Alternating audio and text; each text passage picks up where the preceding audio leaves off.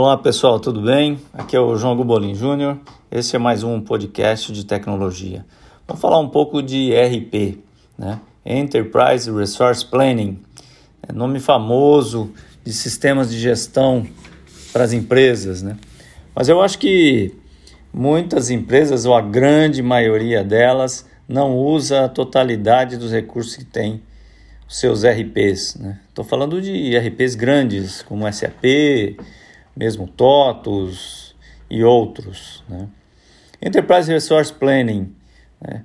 planejamento dos recursos da empresa, né? traduzindo o que é RP. Uh, ah, se você utiliza somente um contas a pagar, um contas a receber, um controle de pedidos, um controle, um controle de, de serviços, ordem de serviços é, e, e, funcionalidades operacionais, você não está fazendo um planejamento de recursos da empresa, você está fazendo um controle de recursos da empresa.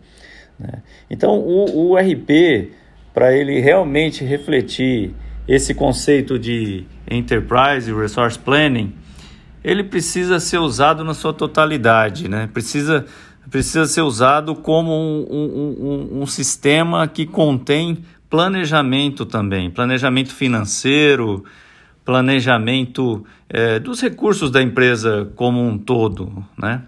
Como um todo. E é, e é imprescindível que se use uma previsão orçamentária, né? um previsto realizado, um, uma demonstração de resultados para apuração de, de resultado operacional da empresa e até mesmo o resultado líquido, né?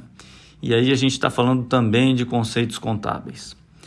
Bom, pessoal, esse, esse era o bate-papo que eu queria ter com vocês hoje, né? É, dando mais uma ideia é, de, que, é, de como eu acho que deve ser tratado o, o RP da empresa né, e utilizado na, na sua totalidade para o planejamento realmente dos recursos com maior eficiência, maior eficácia.